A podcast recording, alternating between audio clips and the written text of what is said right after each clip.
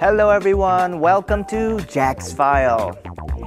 I'm on my way to play ping pong with a friend. That's another name for table tennis. I hope I can beat my friend. He's a really good player. See you later. Many people play table tennis. Some people also call it ping pong. A table tennis table has a net in the middle. When you want to play, you need a ping pong ball, a friend, and some paddles. When you begin, hold up the ball and hit it with your paddle.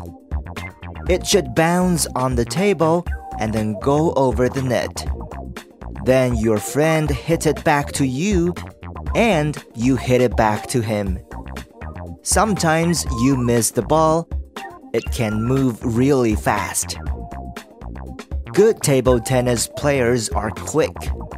Their hands, feet, and eyes move very fast.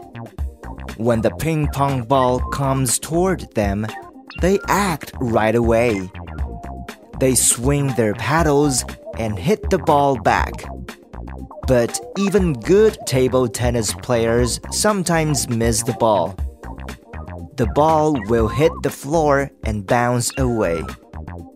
So the players get another ping pong ball and start again. If you want to play table tennis well, you need to practice. As you practice more, your skills improve. Hello again. I had fun playing ping pong.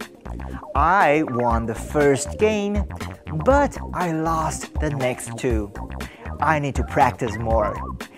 I enjoy ping pong. It's a really fun game. If you don't play, you should try it sometime. Alright, I'll see you next time on Jack's File.